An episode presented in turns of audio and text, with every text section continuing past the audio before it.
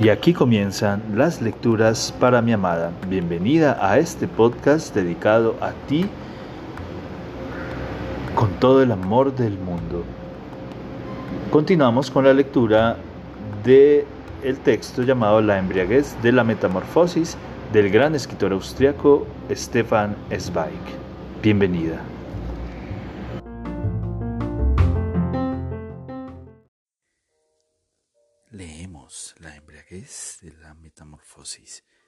De el maravilloso escritor austriaco Stefan Zweig.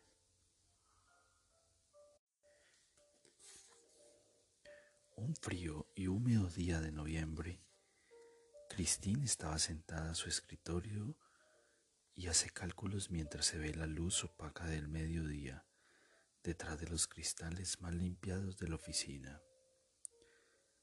Desde que viaja cada domingo a Viena, apenas le salen las cuentas con su sueldo.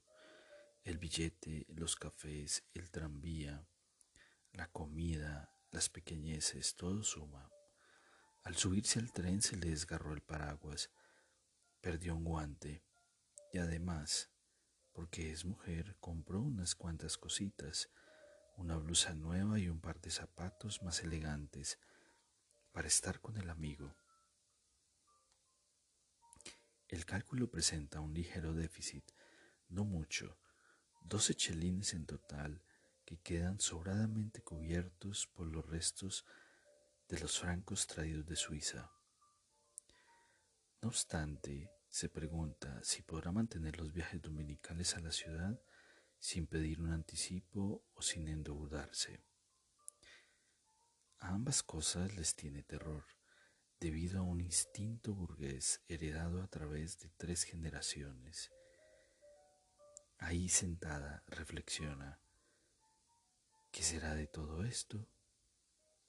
De la última reunión de hace dos días, volvió a llover a cántaros, volvió a descargar una tempestad, y pasaron el tiempo metidos en cafés o parados bajo las marquesinas, y hasta se refugiaron en una iglesia. Trajo la ropa mojada y arrugada a casa, así como un cansancio y una tristeza sin límites.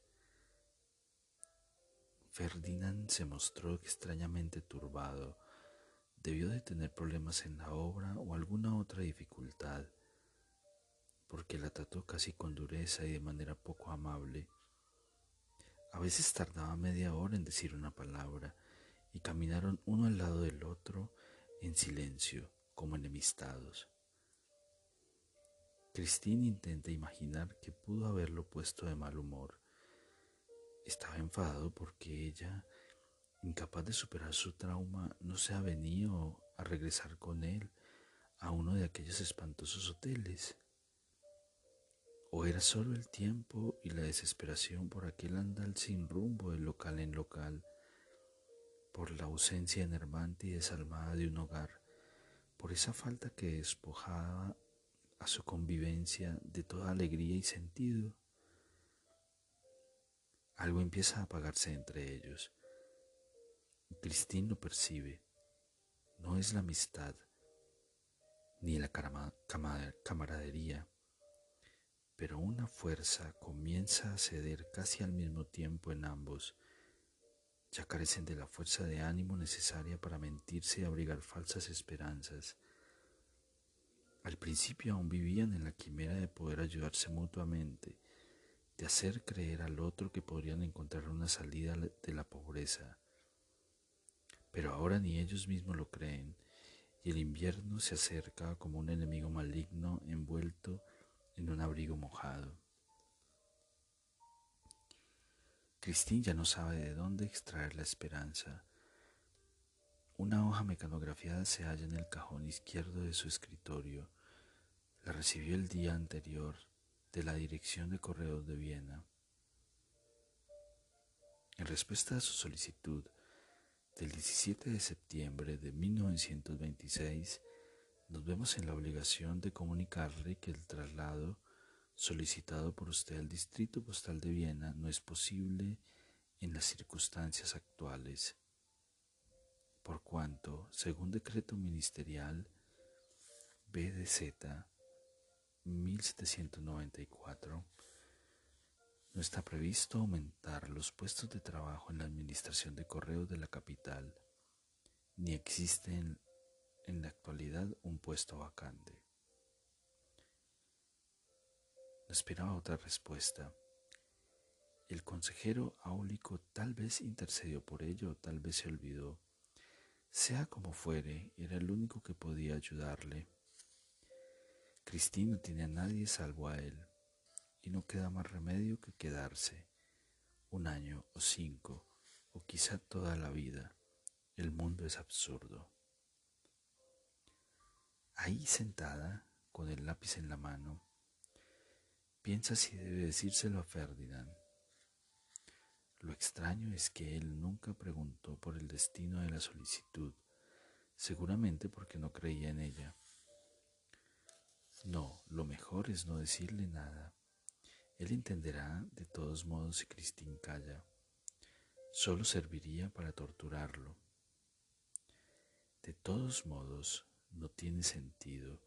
Ya nada tiene sentido, nada. Se abre la puerta. Cristín se endereza instintivamente y coloca los utensilios postales en su sitio, en un movimiento casi mecánico para salir de la ensoñación y meterse en el trabajo cada vez que alguien entra. Sin embargo, algo le llama la atención enseguida. La puerta no se abre como siempre sino de manera cuidadosa y titubeante, mientras que los campesinos la abren con estrépito, como la puerta de un establo, y la cierran de un portazo. Esta vez, en cambio, se abre como impulsada por una ligera brisa, poco a poco. Solo los goznes gruñen un poquito, de forma involuntaria, Mira con curiosidad para ver qué encuentra detrás del cristal y se estremece. Detrás de la pared de vidrio está la persona que menos esperaba en aquel lugar. Ferdinand. Cristín se asusta y el susto es como un golpe en la mandíbula. Ferdinand ya le insinuó alguna vez la posibilidad de visitarla en Klein Reifling para que ella se ahorrara el esfuerzo de viajar a Viena. Christine, sin embargo, se negó una y otra vez, quizá porque le daba vergüenza mostrarse con el delantal de trabajo que ella misma había cosido, quizá por vanidad de mujer y pudor del alma. Tal vez también por temor a la cháchara de los vecinos. ¿Qué dirán la fondista de al lado y la vecina cuando la vean paseando con un extraño por el bosque. Además, Fustaler se ofendería. Ahora, sin embargo, Ferdinand ha venido y seguro que no trae nada bueno. ¿Qué? Te has quedado de piedra, ¿no? La pregunta debe sonar alegre, pero algo chirria. ¿Qué pasa? ¿Qué pasa? Pregunta ella aterrada. Nada. ¿Qué quieres que pase? Que tenía el día libre y pensé, ve a verla. ¿No te alegra? Sí, sí, responde Cristín tartamudeando. Por supuesto. Ferdinand mira a su alrededor. Con que este es tu reino. La sala de recepciones de Schönbrunn es más bonita, más elegante pero bueno, aquí estás sola y no tienes a ningún pachá encima. Ya es mucho. Cristín no responde, pero no para de pensar. ¿Qué querrá? No es la hora de comer. He pensado que tal vez podríamos pasear un poco al mediodía y charlar. Cristín mira el reloj. Han pasado las doce menos cuarto. Todavía no, pero enseguida. Ahora bien, creo que será mejor, será mejor que nos salgamos juntos.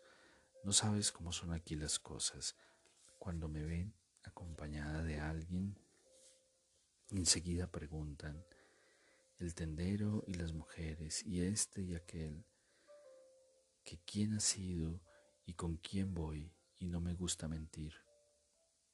Será mejor que te adelantes, por ahí por la derecha, por el sendero de la parroquia. No podrás equivocarte hasta llegar a la colina. Allí empieza el Via Crucis hasta que llegas a la iglesia de San Miguel arriba en la montaña. Es imposible perderse. Y donde comienza el bosque se levanta un gran crucifijo que verás enseguida apenas salgas del pueblo. Y delante del crucifijo, del crucifijo hay unos bancos para los peregrinos. Pues allí me esperas. Al mediodía no hay nadie allí, pues están todos comiendo. Y por otra parte, nadie se sorprenderá de encontrar allí a un forastero. Así que allí me esperas, y yo llegaré al cabo de cinco minutos, y tendremos tiempo hasta las dos. Perfecto, responde Ferdinand, ya encontraré el camino. Hasta luego. Cierra la puerta. El tono tajante y conciso empleado por él supone un golpe para ella. Algo debe de haber ocurrido. No ha venido sin motivo y, además, debería estar en el trabajo. Por otra parte, el viaje cuesta dinero, seis chelines de ida y otros seis de vuelta. Debe de tener algún motivo. Baja la ventanilla con sus manos temblorosas y le cuesta girar la llave para cerrar la oficina. Siente plomo en las rodillas. ¿A dónde vamos? pregunta una campesina, la esposa de Uber, que regresa con ese en ese preciso instante del campo al ver que la señorita de correos se dirige excepcionalmente hacia el bosque al mediodía. A pasear un poco, responde Cristina la curiosidad. Hay que disculparse a cada paso y a cada segundo se está bajo vigilancia. Se adentra cada vez más deprisa en su angustia y sube casi corriendo el último tramo del Via Crucis. Ferdinand está sentado en el banco delante de la cruz. El crucificado se alza en los aires, con los brazos retorcidos por los clavos, con la corona de espinas con la cabeza inclinada en gesto de trágica sumisión. El perfil de Ferdinand, sentado en el banco de piedra al pie de aquel crucifijo de dimensiones gigantescas, parece formar parte de esa escultura trágica.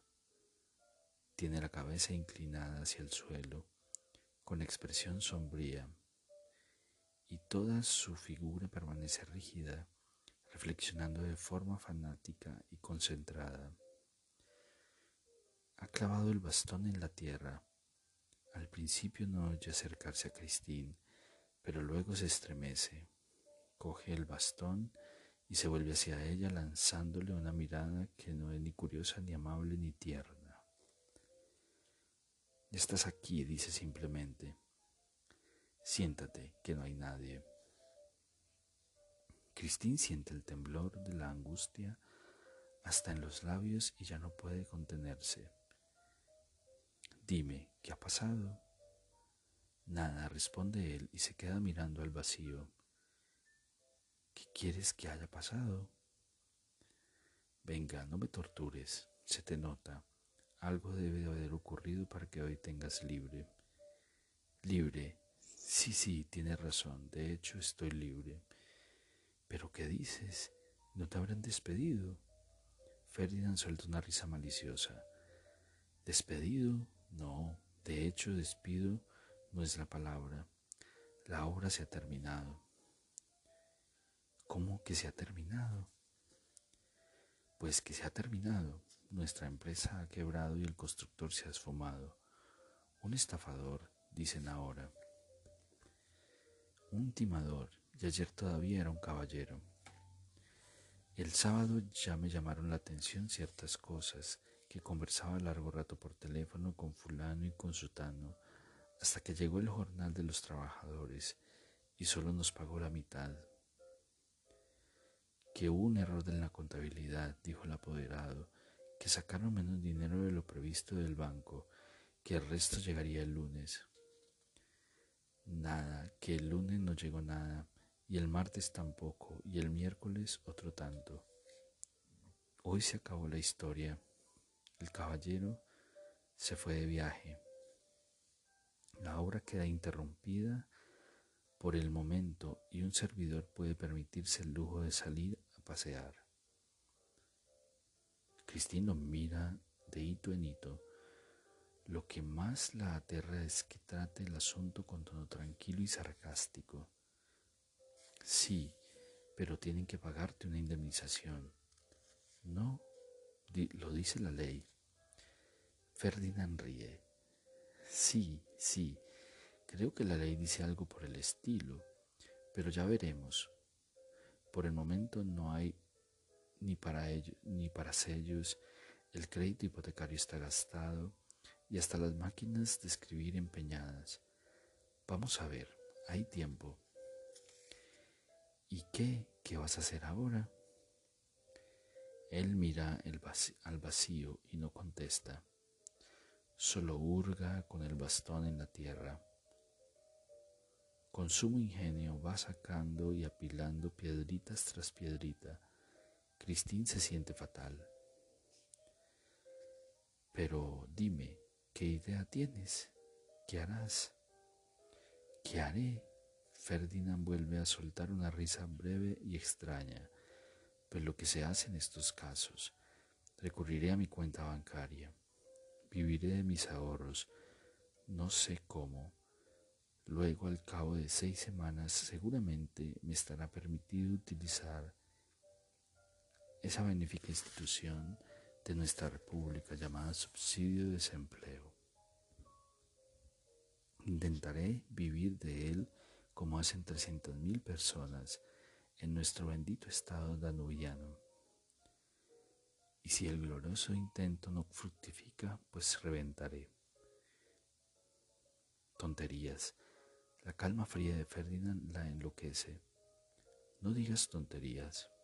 ¿Cómo puede uno verlo todo tan negro? Una persona como tú, seguro que encontrarás un empleo. Ferdinand se incorpora de pronto y golpea el suelo, con el bastón. Pero yo ya no quiero ningún empleo, estoy harto. La palabra me encoleriza. Ya llevo once años empleado para esto y para aquello. Cuatro años estuve empleado en la fábrica del asesinato y después en otras fábricas y en otros negocios.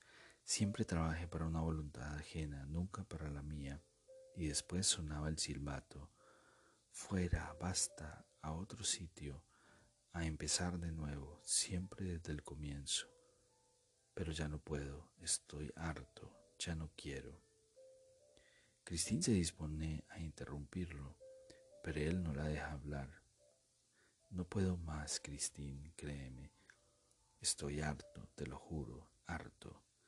Prefiero morir a volver otra vez a la oficina de empleo, hacer cola en la doble fila como un mendigo para recibir un papelito y otro, y luego ir de la, de la seca a la meca, escaleras abajo y arriba y escribir cartas a las que no contesta ni Cristo y ofertas que el barrendero saca por la mañana de la papelera.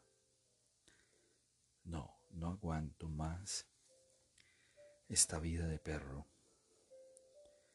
Esperar de pie en la antesala que el funcionario de turno te deje entrar por fin y se depote y te mire con una sonrisa bien aprendida, fría e indiferente para que sepas que Él puede tener cientos de empleos y te hace el favor de escucharte y sentir cada vez los latidos del corazón cuando ojea con gesto indolente los documentos y se, y se mira los certificados como si se cagara en ellos y dice, lo pondré en lista de espera, pase usted mañana a ver si hay algo. Y mañana vuelves, en vano y pasado también, hasta que por fin consigues un empleo y luego de nuevo el desempleo. No, no lo aguanto más.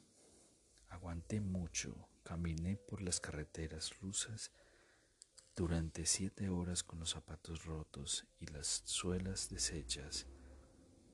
Bebí agua de lodo y llevé tres ametralladoras sobre la espalda. Mendigué pan en el cautiverio y enterré a personas y me dejé zurrar por un vigilante borracho. Limpié las botas a toda la compañía y vendí fotografías pornográficas solo para tener comida para tres días. Lo hice todo y lo aguanté todo solo porque creía que acabaría, que algún día tendría un empleo, que subiría el primer escalón y luego el segundo, pero cada vez te bajan a empellones. Ahora he llegado a un punto en el que preferiría liquidar a alguien, matarlo de un tiro, a mendigar. Ya no puedo más. Ya no soy capaz de esperar en antesalas ni de par moscas en las oficinas de empleo. Tengo 30 años y no puedo más. Y aquí terminan las lecturas para mi amada. Espero este capítulo haya sido de tu agrado. Te amo, te amo con todo mi ser, todo mi corazón.